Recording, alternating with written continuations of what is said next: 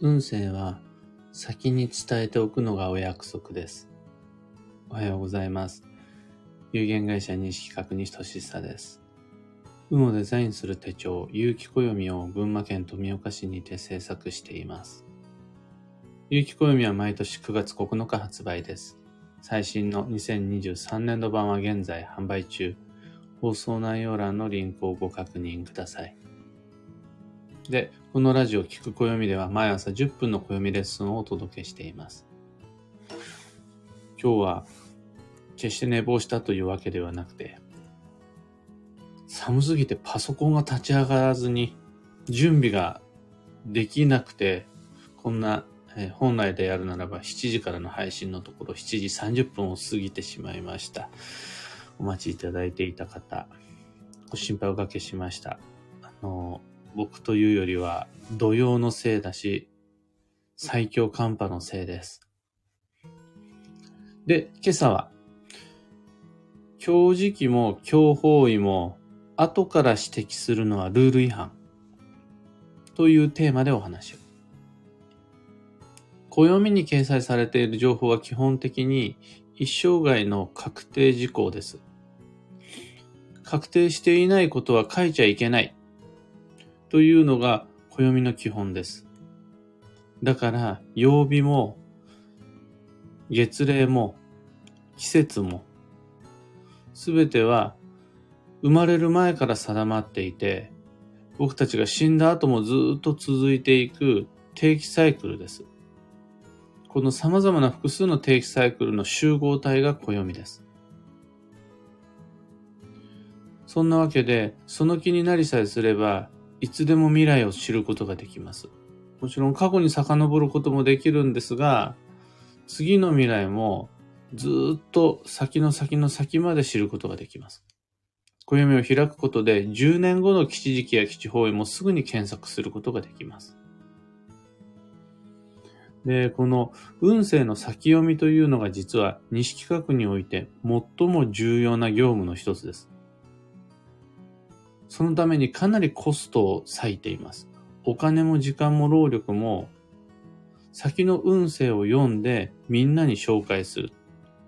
先の運勢を読んで商品にする、サービスにする。というのを一番力入れています。例えば、毎年秋頃からは翌年の運勢のことをテーマにお話をする機会が一気にググって増えます。講座でもそうだし、SNS、Twitter、ブログ、インスタグラム、ポッドキャスト、様々な媒体で、来年はこれに気をつけて、来年はこういう年になるよ、来年迎える前にこれやっておけないっていうご提案を意識的に増やしています。年末年始に関してはもう鑑定のトップシーズンです。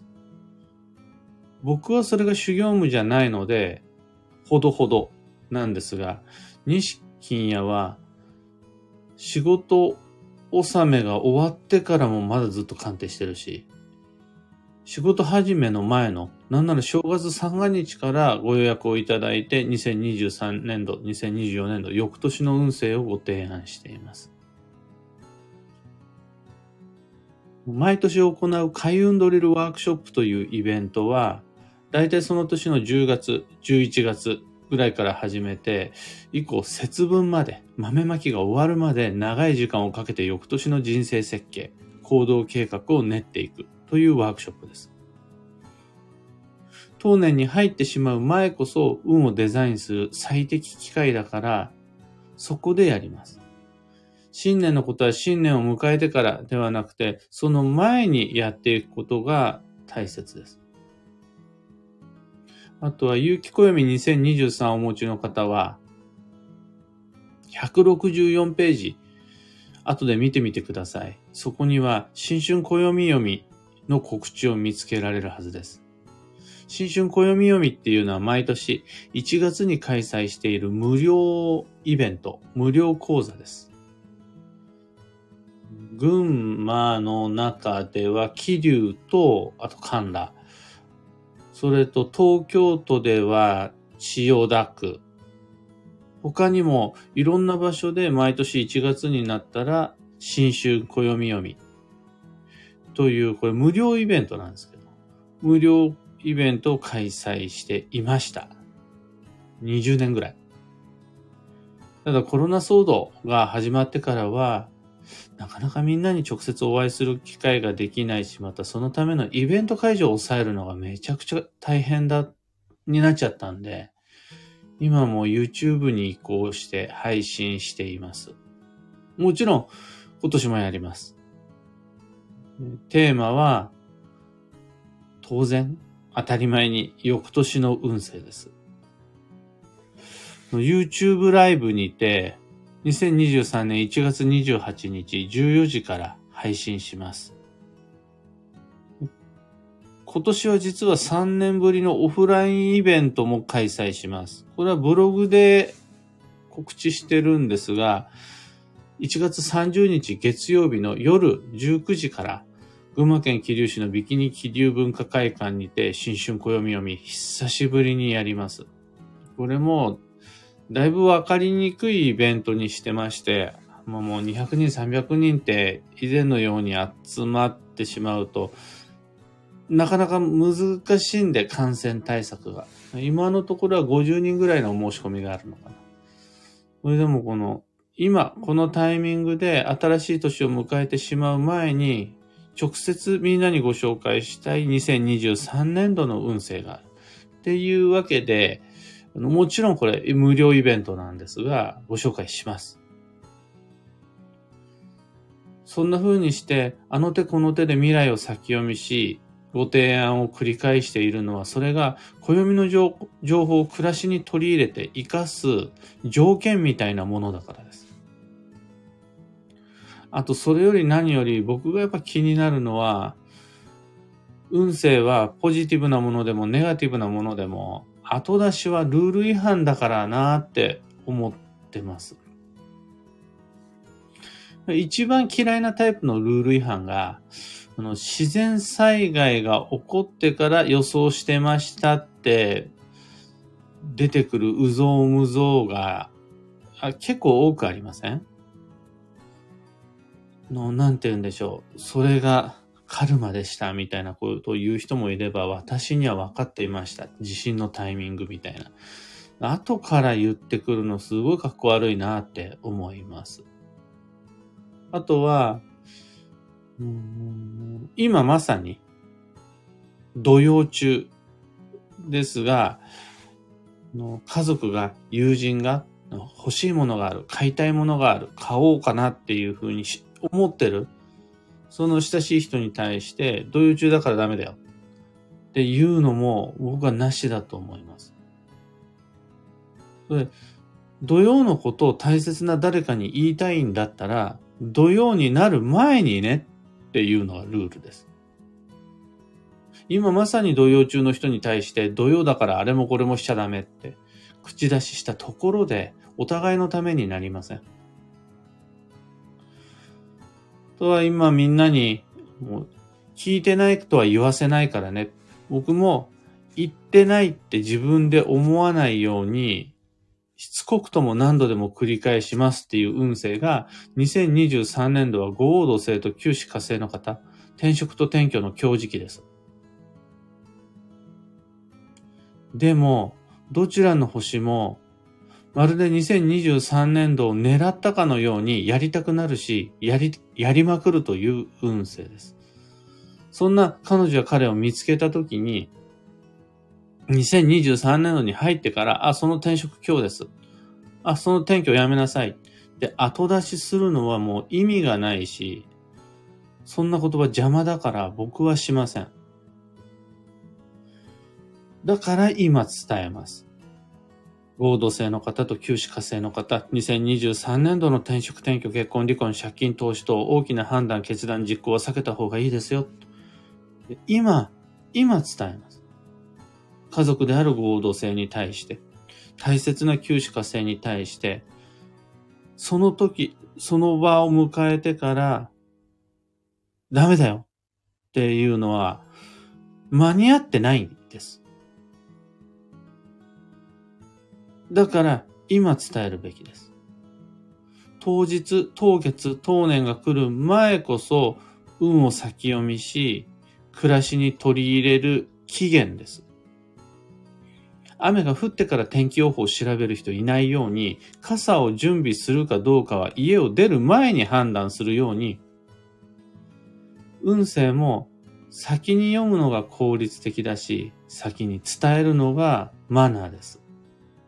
それでこそ未来の行動をデザインすることができます。というわけで、節分の豆まきが済むまでまだ少し時間があるので弊社も追い込みをかけていきます。来年になってから、ああだった、こうだったと後出しするんじゃなくて、今必要なことをご紹介できるように暦を読んでいきます。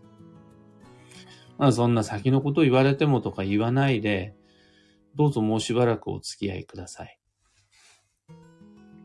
今朝のお話はそんなところです。ヒント見つけてもらえたら配信終了後、いいねのボタンを押してもらえると嬉しいです。3つ告知にお付き合いください。1つ目が有機暦ユーザーのためのオンラインサロン、運をデザインする暦ラボに関して。ラボでは暦の知識を共有、交換するコミュニティです。どっかで誰かから押し付けられた吉祥に対する不安、疑問は一人で抱えず、ラボで共有し解決解消していきましょう。二つ目の告知が開運ドリルワークショップ2023に関して。2月の3日節分までまだまだご視聴可能です。料金は2500円。Facebook グループを利用したオンライン勉強会です。土曜中でも運のデザインは全く問題ないので、何をいつどうするのか暦を目安に素敵な旅の計画を練ってまいりましょう。サロンもドリルも詳細のリンク先は放送内容欄に貼り付けておきます。三つ目が本題の中でもちらりご紹介した新春暦読みオンラインに関して2023年1月28日に YouTube にて2023年の運勢と注意事項をライブ配信します。アーカイブも残すので、その日以降は好きな時にご視聴可能です。なんなら、去年の新春暦読み、今見ることができます。詳細は、有機暦2023の164ページをご確認ください。さて、今日という一日は、2023年1月26日木曜日、冬の土曜10日目です。ここが折り返し地点。土曜っていうのは18日間なので、前半が約9日間、後半が約9日間ってなると、昨日と今日が折り返し地点ですね。土曜の後半戦の始まりが今日です。だいぶ心がすさんでる方をちらほらとお見受けします。僕自身も荒ぶる心を抑えようと日々試行錯誤してる感じです。土曜保険がめちゃくちゃ役に立ってます。そんな風に工夫しながら、健やかに立春迎えられるように意識して参りましょう。炎上、炎症に巻き込まないように、巻き込まれないようにご注意を。幸運のレシピは柚子、旬の柑橘系が吉です。食べなくてもお風呂に入れても良いし、また美味しくするんだったら、柚子入りの左右とか、あと、柚子胡椒なんかも OK。柚子にこだわらず、レモネードとか蜂蜜レモンももちろん吉です。今日のキーワードは斬新、独創性を持つ。自分にとって初めて、初めましての新しい情報は積極的に参考にし学んで吉という運勢です。そこから思わぬ可能性、意外な発見が展開していきます。以上、迷った時の目安としてご参考までに。ところで、毎朝スタンド FM から配信しているこのラジオよ。Spotify、Amazon Music、YouTube などその他のプラットフォームでもご聴取いただけます。普段使いのアプリの中で検索かけてみてください。聞く暦西俊久で調べてもらうと見つかるはずです。フォロー、チャンネル登録よろしくお願いいたします。それでは今日もできることをできるだけ西企画西俊久でした。いってらっしゃい。北さん、おはようございます。ひでみんさん、お待たせいたしました。アルココさん、おはようございます。石川さん、おはようございます。寒いですよね。やっぱり、ちょっと、桁違いの寒さでした。群馬県富岡市も。昨日の朝よりは、今朝の方が寒いです。昨日だいぶ夜、帰りが夜遅くなってしまって、温度調べたらマイナス4度だったんですが、今もそれぐらいじゃないかなっていう体感です。アマガエルさん、おはようございます。かよさん、オペラさん、キーボードさん、はなさん、ゆうさん、おはようございます。サシットさん、エヌシャンティさん、エミさん、モグコさん、エポさん、おはようございます。そちら、雪、寒波、ご無事でしょうか？群馬県富岡市は、拍子抜けで、パラパラって雪が散る程度で、もちろん積もることもなく、ただ風が予想通り強かったですね。今朝は、めっちゃ寒い以外は、そんなに変わらない日常です。とはいえ寒すぎてパソコンが全く動かないっていうのが、もう、あ土曜だなって感じでした。19、7時からお待ちいただいていた方大変お待たせしました。30分遅れてしまいましたね。マミーさん、おはようございます。土曜の折り返しに来て心のざわざわが強くなっている気がします。悩んだり、考えたり、ぐるぐるしようと思います。とのこと。そんな時こそよもぎ虫。あ、あとはね、足湯でもいいですし、半身浴ももちろんそうだし、あとね、僕、やっぱりティータイム、お茶会がめっちゃいいと思うんですよ。土曜土曜のこの折り返しのタイミングで。あったかいっていうのももちろんそうなんですが、あと美味しいももちろんそうなんですが、香りは、土曜の葉、荒ぶるハートを穏やかにするのに合ってると思います。北さん、家族中で猛烈な土曜の嵐です。心身ともにやられて、土曜保険開封することさえ忘れてました。やっと半分かとめまいがしてます。ねこんな風に偉そうに話をさせていただいていますが、僕自身もすごいバタバタな土曜で、もう初日から錦屋の胃腸炎でスタートしてるんで、おとといなんて、もう最初から土曜保険を3つ開封すると決めてから朝をスタートしましたからね。もう前日にはもう明日はやばい。明日はもう朝から躊躇なく、これとこれとこれ、土曜保険に頼って自分は生きる。もうドーピングですね。もういい。お薬の力を借りて明日は頑張りますみたいな日もあるので、皆様惜しみなく迷わず土曜保険開封しながら、ただ、でもそうですね。うん。先のことなんか気にしないで土曜保険開封しましょう。もし足りなくなったら来週になってマビを見つけて補充するって感じで。とにかく今飲まれないように炎上、炎症してしまわないようにさせてしまわないように穏やかで健やかな土曜お過ごしください。というわけで今日もマイペースに運をデザインして参りましょう。僕も行って参ります。